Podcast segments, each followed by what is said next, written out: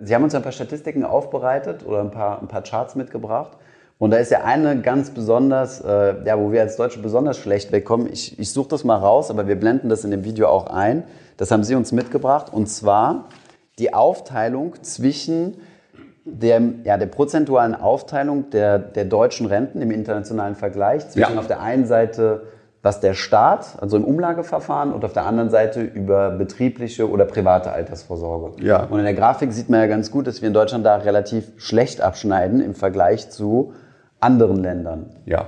Ja, wie, wie kommt das? Also, was kann man, ja, ist das, ist das so gewollt? Wird sich das noch verändern? Herr Kehl, ich habe jetzt, äh, ob das jetzt Illner, äh, po- äh, äh, die, die, die äh, Talkshow Ja, ist okay. oder, oder, oder der, der, wer auch immer, in welcher Talkshow auch immer oder in welcher Runde auch immer, egal welche, äh, wenn man die Altersvorsorge und, die- und die äh, Rente be bespricht, habe ich in allen diesen Runden noch nicht ein einziges Mal die Aktie erwähnt gehört. Was sind wir für ein Land, das, das eben nur davon redet, von den drei Stellschrauben, die es vielleicht gibt, wo man was machen kann, wo man, wobei man die vierte Stellschraube überhaupt nicht erwähnt, dass wir längst eine Steuer, halb steuerfinanzierte Rente haben, die immer schlimmer wird, was ja auch die Möglichkeiten der Steuersenkung einengt. Denn wenn, wenn, wenn die Rente zum Schluss zum, zur Hälfte oder zu drei Viertel vom Staat ähm, äh, bedient wird, wird. und subventioniert werden muss, dann hat er ja auch keine Möglichkeit mehr, die, die Zinsen, äh, die Steuern zu senken. Das engt ja die Spielräume des Staates ein. Wenn fast ein Drittel jetzt schon, 28 Prozent, des, äh, des Bundeshaushalts in die, in die Rente geht. Als Zuschuss. Ja, dass man, dass man, die, dass man die Auszahlung halten kann in, auf, und, und sogar erhöhen kann. Das ist alles aus Steuermitteln. Wenn die heute sagen, es ist uns gelungen, 3% zu verhandeln, dass sie nächstes Jahr kriegen alle 3% mehr. Ja, das kommt schon, schon fast schon ausschließlich aus den Steuermitteln. Okay. Es- Das heißt also, ähm, diese Diskussion geht völlig am Kern der Sache vorbei. Denn die Aktie ist ja nachgewiesenermaßen die ertragsstärkste Anlageform, die es gibt, langfristig. Und eine Chart, die Sie auch haben, zeigt ja, dass selbst in einer 20-jährigen Phase, beginnend, äh, sagen wir mal 1999, wo die Börsen einem Höchstpunkt zugestrebt sind, selbst und dann zwei Crashes stattgefunden haben, also 2000, 2003, dann 2008, 2000, 2009 und dann noch kleinere, dass selbst dann äh, bei ähm, einzelnen Indizes zwischen äh, 4, 5 Prozent bis zu 12 Prozent per annum herauskommt, eben in dem 20-jährigen äh, Zeitraum. Und äh, die, die, diejenigen, die die Aktie schlecht reden, die würden sagen, äh, Teufelszeug. da- Teufelszeug, dauernd Crash und so weiter. Aber ich halte dagegen.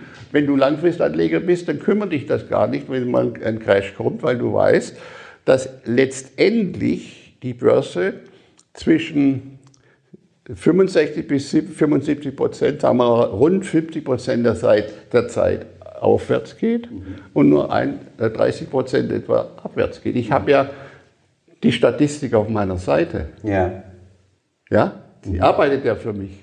Das ist ja das Ziel, ja. Also langfristig Geld anzulegen, diversifiziert. Ja, nur langfristig. Nicht der Bernhard Baruch, ähm, ein, ein auch Präsidentenberater ähm, in den 1920er Jahren, der ähm, einer der gewieftesten Investoren war, ganz kluger Mann.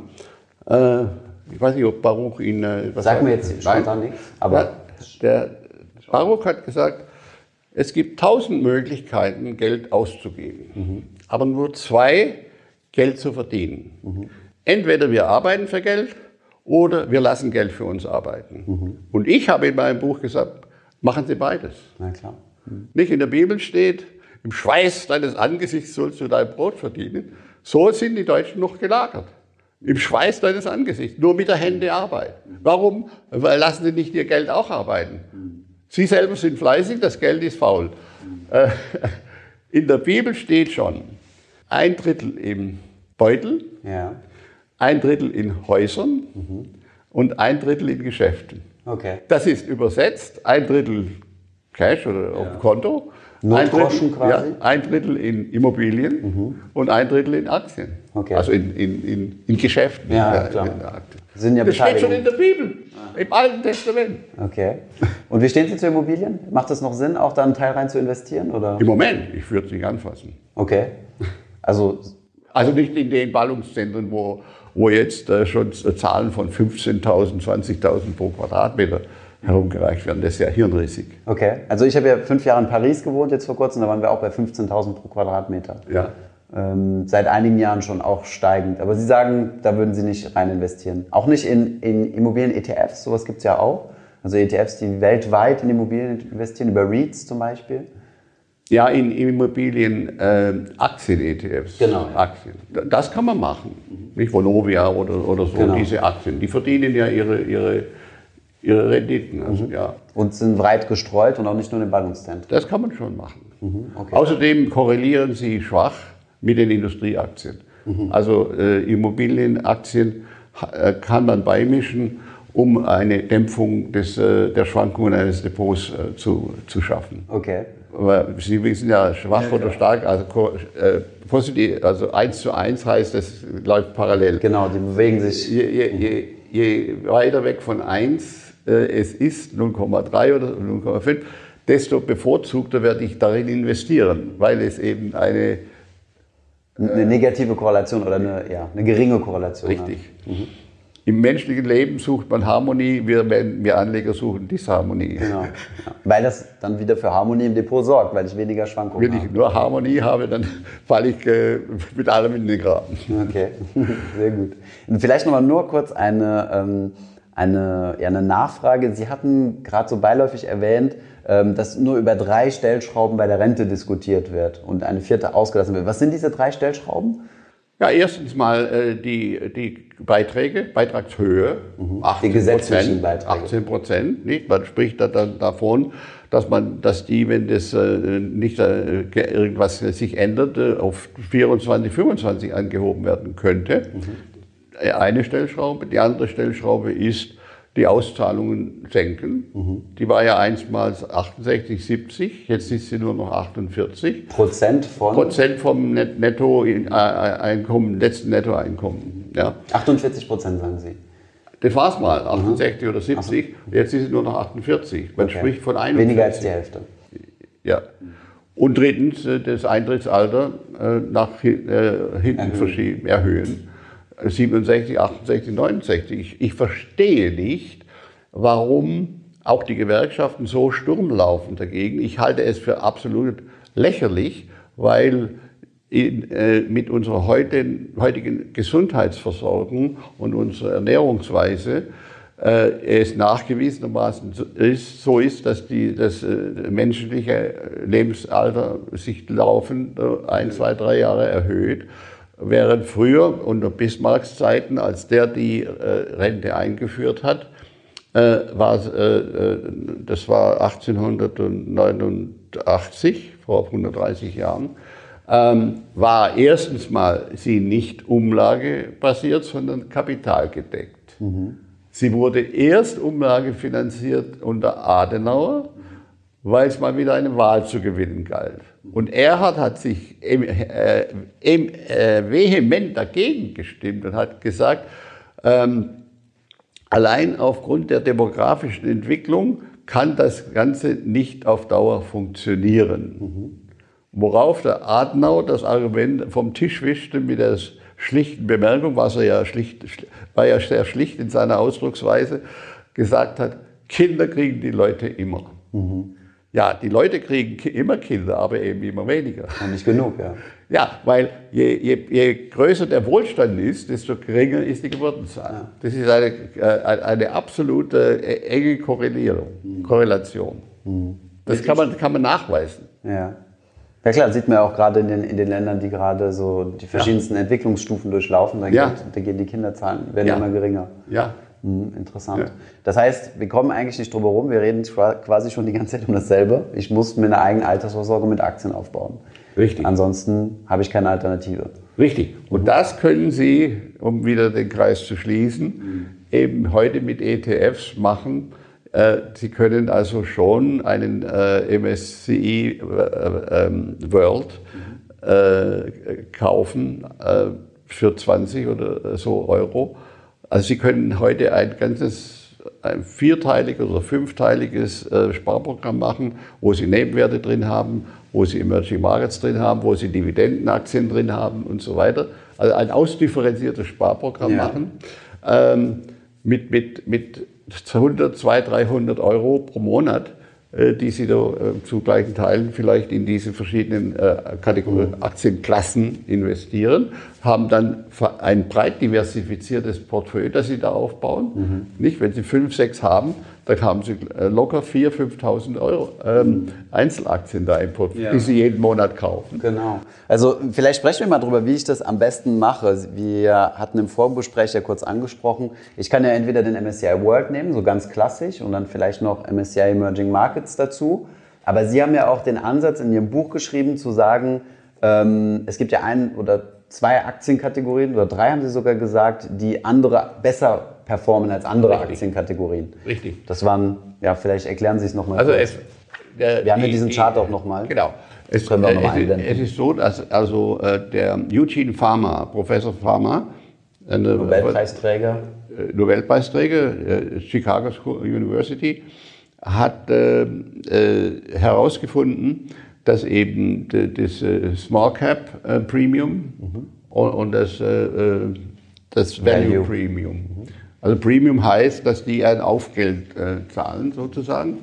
Äh, die Small Cap ist einleuchtend, weil es oftmals Familienbetriebe sind, jedenfalls kleine, kleine Betriebe, behende, sehr flexible, die äh, eben oft nicht unter gewerkschaftlichem Einfluss stehen aber, oder auch familiengeführt sind und ja. äh, ganz andere Ethik haben, die auch ähm, als äh, Familien, als Familie vielleicht Investitionen tätigen, die auf Sicht von 10, 12 Jahren sich amortisieren, während äh, AGs, Großbetriebe ja meist von Vorständen geführt werden, die in vier Jahresverträgen denken und mhm. keine so langfristig, äh, keine Investition tätigen, die ihre Gewinne äh, sozusagen schmälern ja. und damit auch ihre Boni. Ja. ähm, und dann kommt als dritte Kategorie kommt noch die äh, Emerging Markets dazu. Ja. Und das ist auch wieder einleuchtend.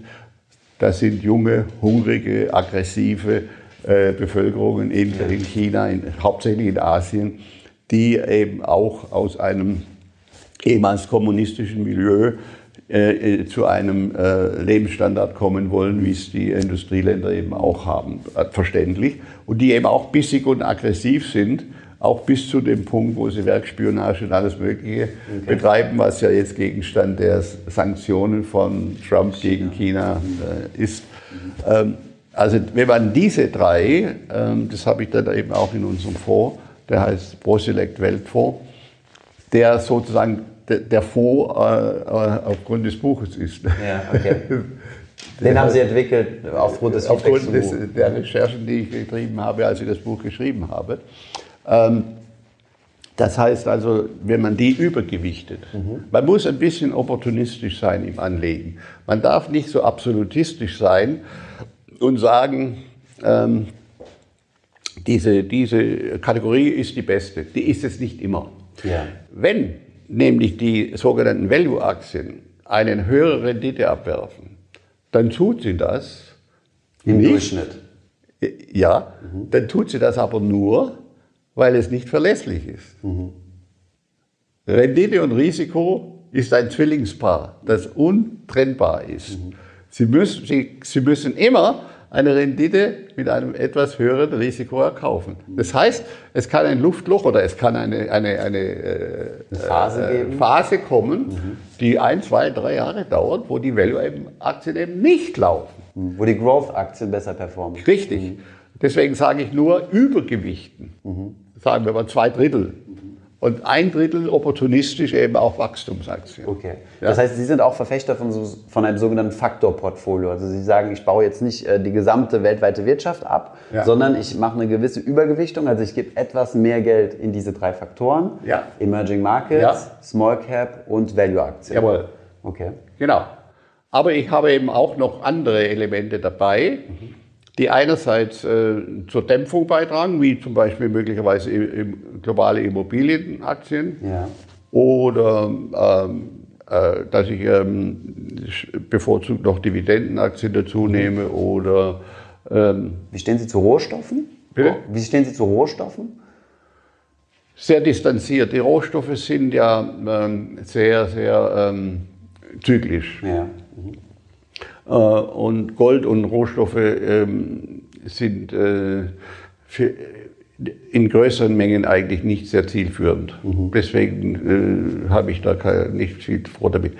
Ich versuche, entweder kriege ich ähm, Wachstum durch äh, Nebenwerte, die ich Schnellboote nenne, oder ich kriege Dividende durch die Dickschiffe, die, die, die großen Standardwerte. Äh, also äh, auf die Weise bekomme ich die Dickschiffe sind, äh, liegen sta- stabil im Meer Ja. und die äh, Schnellboote sind diejenigen, die, Die bringen die Kurssteigerung quasi. ja, und aus diesem Mix heraus äh, bekomme ich dann äh, sowohl ein schwankungsarmes wie auch ein doch äh, ertragsstarkes äh, Depot heraus. Okay. Das aber außerdem noch den Vorteil hat, dass es eben umschlagarm ist. Also äh, im, im medizinischen äh, Sinne würde man sagen, minimalinvasiv Aha, okay. oder minimalinterventionistisch. genau. Sie brauchen also nicht mehr den ganzen Bauch aufschneiden, sondern nur noch ein kleines Loch und dann gehen Sie mit der Kamera da rein. Genau. Das heißt also, ich mache ich, äh, ich mache nicht dauernd, äh, ich kaufe und verkaufe nicht dauernd ETFs. Die sind, die sind Daueran, die sind, die sind Dauer, Nach Buy and Hold. Dauergäste sozusagen. Okay. Ne? Also Sie betreiben eine Buy and Hold Strategie damit auch. Ja. Okay. Und, und ähm, ich, ich äh, ag agiere nur, wenn ich Zuflüsse habe, die ich dann aufstocken muss. Außerdem habe ich noch einen anderen Aspekt, das möchte ich auch erwähnen, dass ich Gleichgewichte, Equal Weighting, äh, ist ja auch noch etwas, was noch ein, äh, äh, ein Prozent herausquetscht aus seinem Portfolio. Was gleichgewichten Sie? Equal, also Gleichgewichten, Small und Big. Ach so, okay. Ja? Mhm. Die, die klassische ähm, äh, Kapitalgewichtung ist, dass man eben die äh, Schwergewichte höher gewichtet als die Nebenwerte. Die Standardwerte. Mhm. Ja, die Standardwerte. Ähm, und ich mache äh, Gleichgewichtung. Okay. Auf diese Weise wird natürlich der Anteil der Nebenwerte angehoben Mhm. und der Anteil der, der Standardwerte wird Gesenkt. etwas gesenkt. Das heißt, Sie können sich einen MSCI World nehmen und mischen den dann quasi mit einem MSCI World Small Cap. Ja. Um dann quasi ja, einen, einen Mix Gleichgewichtet. Mhm. Okay, also 50-50 tatsächlich. Ja. Okay, interessant. Ja. Ähm, noch eine Frage. Sie haben angesprochen, ähm, dass Sie auf Dividendenaktien schauen. Ja. Wie sehen Sie das? Ich meine, wenn Dividenden erzeugen ja einen Cashflow und dann habe ich ja als Junger quasi das Problem, in Anführungszeichen, das Wiederanlageproblem, dass ich das Geld wieder investieren muss. Ich kann Ihre Frage vorwegnehmen. Als Okay. junger Mensch würde ich nicht Dividendenaktien kaufen. Okay. Da würde ich vorwiegend Growth, also eben Small Caps kaufen, Ja. aber äh, eben nicht äh, auf große Ausschüttungen warten. Und wenn, dann würde ich, äh, wenn's, äh, wenn Sie Dividenden äh, erwirtschaften, würde ich nur thesaurierende nehmen. Es gibt ja auch immer thesaurierende, Thesaurierende ETFs, äh, die die äh, Dividenden dann wieder anlegen. Okay, aus welchem Grund? Einfach um vom Zinseszinseffekt zu profitieren? Ja, natürlich. Ja, wenn ich, wenn ich ausschütte, muss ich es ja wieder anlegen. Dann habe ich neue ich Kosten, anlegen. neuen Aufwand Dann und ich wieder die psychologische Aufwand und so Hürde. weiter. Genau. Lass es doch gleich im Bauch. Okay. Ja. Und Sie haben eben gespro- angesprochen, dass man, wenn man jung ist, gerade 100% in Aktien investieren kann und dann später etwas weniger und dann eher in Anleihen gehen soll. Mhm. Jetzt sind die Anleihenmärkte, also zumindest die soliden Anleihenmärkte in Deutschland ja negativ rentierend. Wie, wie stehen Sie jetzt? Also wenn ich jetzt zum Beispiel in eine deutsche Staatsanleihe investiere, verliere ich ja Geld, als dass ich irgendwie ähm, Rendite damit mache. Ja, also wir haben in dem Fonds jetzt äh, eine 70-30-Mischung. Ja. Aber wir haben ausschließlich äh, Unternehmensanleihen. Äh, und zwar nur in Euro denominiert. Okay. Denn ich kann nicht, wenn ich in Anleihen gehe, in eine Fremdwährung gehen, Ja. die äh, mir vielleicht in, innerhalb von einem Monat 5% verliert, während meine Anleihe mir pro Jahr vielleicht nur ein, zu anderthalb Prozent äh, äh, Rendite liefert. Also muss ich in der Währung bleiben, in der ich äh, arbeite oder in der ich, im, das ist Euro. Aber ähm, es gibt also an der Grenze zu ähm, äh, Investment Grade zu Schrott gibt es ja so die Triple B Triple B, Double B. Ja. Und in, an der Grenze so äh, halte ich mich ein bisschen auf. Ähm, das sind dann ETFs, die haben 700 oder 800 Einzeltitel. Okay. Das- können Sie nur mit einem ETF machen, die High Yield, die sogenannten high, hoch, äh, hochrentierlichen. Ja. Denn da sind ja auch schlechte äh, Äpfel dabei. Aber, das, aber wenn bei 700 oder 800 ähm, die 0,00 Gewicht haben oder sowas, äh, fällt es gar nicht auf, wenn mal ein, ein Kreditausfall passiert. Sie können äh, äh, schlechte Bonität nicht mit Einzelanleihen machen. Denn wenn, wenn Sie 5% in einer schlechten Bonität haben und die fällt aus, dann haben Sie 5% verloren. Wenn ich 700 Stück habe, dann habe ich ja pro Stück nur 0,0 Prozent. Das merkt man kaum. Okay, das sind also Unternehmensanleihen, die da drin sind, im, Genau, im die eine höhere Rendite abwerfen, aber eben mit dem höheren Risiko des, äh, der Bonität. Okay, Da können Sie nur mit der großen Zahl arbeiten. ja, ja. Das heißt, es ist aber kein risikofreies Investment. Also beim Investieren kann ich ja sagen, ich möchte einen risikobehafteten Teil und risikofrei, aber das risikofreie geht nicht in die Es ist fast risikofrei, Okay, weil ich ja die Kurzläufer nehme. mhm. okay, Ich gehe nicht äh, weit über drei hinaus. mhm. okay. Wie kurz? Also drei Jahre meinen Sie? Eins bis drei. Mhm. Okay, interessant. Ja. Na gut, dann sprechen wir über das Thema Value. Value Ja, über, über Value wollte ich noch äh, ein Wort verlieren. Und zwar in dem Sinne, oder warum, weil ich äh, es als eine äh, Fehl, äh, einen, einen, einen irreführenden Begriff halte. Äh, wie ich schon gesagt habe, Rendite und äh, Risiko sind untrennbar verbunden. Das heißt, eine höhere Rendite muss immer einhergehen oder wird immer einhergehen mit einem äh, höher, höheren Risiko. Das höhere Risiko bei Value-Aktien ist eben, dass sie meist oder sehr oft hochverschuldete Firmen sind, wie zum Beispiel die Versorger. Das sind Value-Aktien. Die sind hochverschuldet äh, und ähm, haben manchmal auch äh, Phasen, wo sie äh, underperformen, also RWE oder E.ON. Das haben wir ja lange Phase jetzt schon äh, gehabt.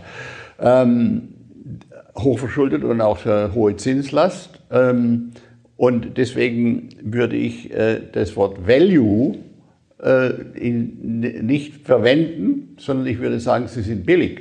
Okay. Das sind billige Aktien, weil sie eben erstens mal keine hohe Wachstumsraten haben, Dynamik, äh, eher, eher äh, sehr, sehr träge äh, Firmen sind. Und zweitens ähm, eben auch das gewisse Risiko äh, haben äh, aufgrund ihrer hohen Verschuldung. Ja. Ähm, deswegen würde ich, äh, trifft der deutsche Begriff Substanzaktien eigentlich mehr, weil sie meistens äh, sehr viel äh, Investitionsmasse haben. Nicht riesen, riesen äh, äh, Infrastruktur, Infrastruktur Gebäude. und, und, und, und äh, ähm, wie sagt man also? äh, Bundeskapital. ja, ja, also ähm, äh, Gas- und, und, und, und Kohlekraftwerke haben, Atomkraftwerke haben, die, die äh, eben auch sehr hoch fremdfinanziert sind. Ähm, und äh, in, in, in dem Sinne äh, würde ich sie als billige Aktien und als Substanzwerte betrachten, weil das Wort, das Wort Value suggeriert ja, dass äh, die von besonders hoher Qualität sind. Das ist es ja nicht. Okay. Ja. Wie erkennt man denn Value-Aktien? Woher weiß ich denn, ob jetzt das eine Value-Aktie ist oder doch eine Growth? Ja, nun, man kann, man kann nicht äh, es äh, äh, einfach pauschal so nennen. Es gibt ja, man rechnet ja auch die Pharma, Pharma, äh, äh, Pharmazie, rechnet man auch zu Value.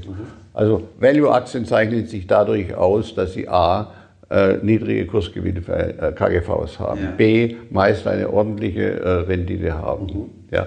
Und auch einen niedrigen äh, Buchwert haben. Okay. Während äh, Kurs-Buch-Verhältnis? Oder? ja, 1 zu 2, 1 bis 2 oder so. Okay.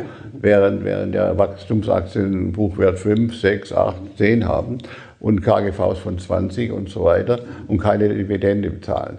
Und äh, eine Studie von Professor Siegel hat gezeigt, dass also ein, äh, eine IBM, die ja in den Anfängen, in den 70er Jahren, ein, ein absolut stürmischer Wachstumswert waren, gegenüber einer Exxon verloren hat, weil langfristig, weil die Exxon A immer billig bewertet war und B immer eine Rendite von 4, 3, 4, 4 5 Prozent geboten hat.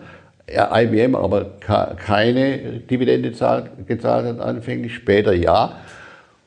Wenn man also die Dividende in eine Aktie wieder anlegt, die niedrig bewertet ist, bekommt man ja sehr viel mehr Anteile, mhm. während in einem, beim Wachstumswert keine Dividende da ist, sondern nur das reine Wachstum zählt, sodass äh, nach 20 oder 30 Jahren die Exxon die Nase vorne hatte gegenüber IBM, obwohl das ein, ein stürmisch war. Das würde heute verglichen werden mit Facebook oder mit Amazon oder mit Apple. Ja. Das ist interessant, diese, diese ähm, es gibt ja jetzt viele Growth-Aktien, die jetzt auch zu Value-Aktien werden, so über die Zeit. Man sprach ja auch, Apple war ja so eine typische Growth-Aktie, zahlt aber jetzt auch Dividende. Ich weiß jetzt nicht, wie das KGV steht, aber. Das ist ja wie bei, beim Bio, biologischen Lebenszyklus, nicht? Da, da, dann kommt der Scheitelpunkt und dann äh, driftet es langsam abwärts. Mhm. Also bei Microsoft ist da schon weiter voran, vorangeschritten mhm. als Wachstumsaktie gegenüber den neueren, Facebook und anderen oder Google. Und Microsoft ist eine Value-Aktie?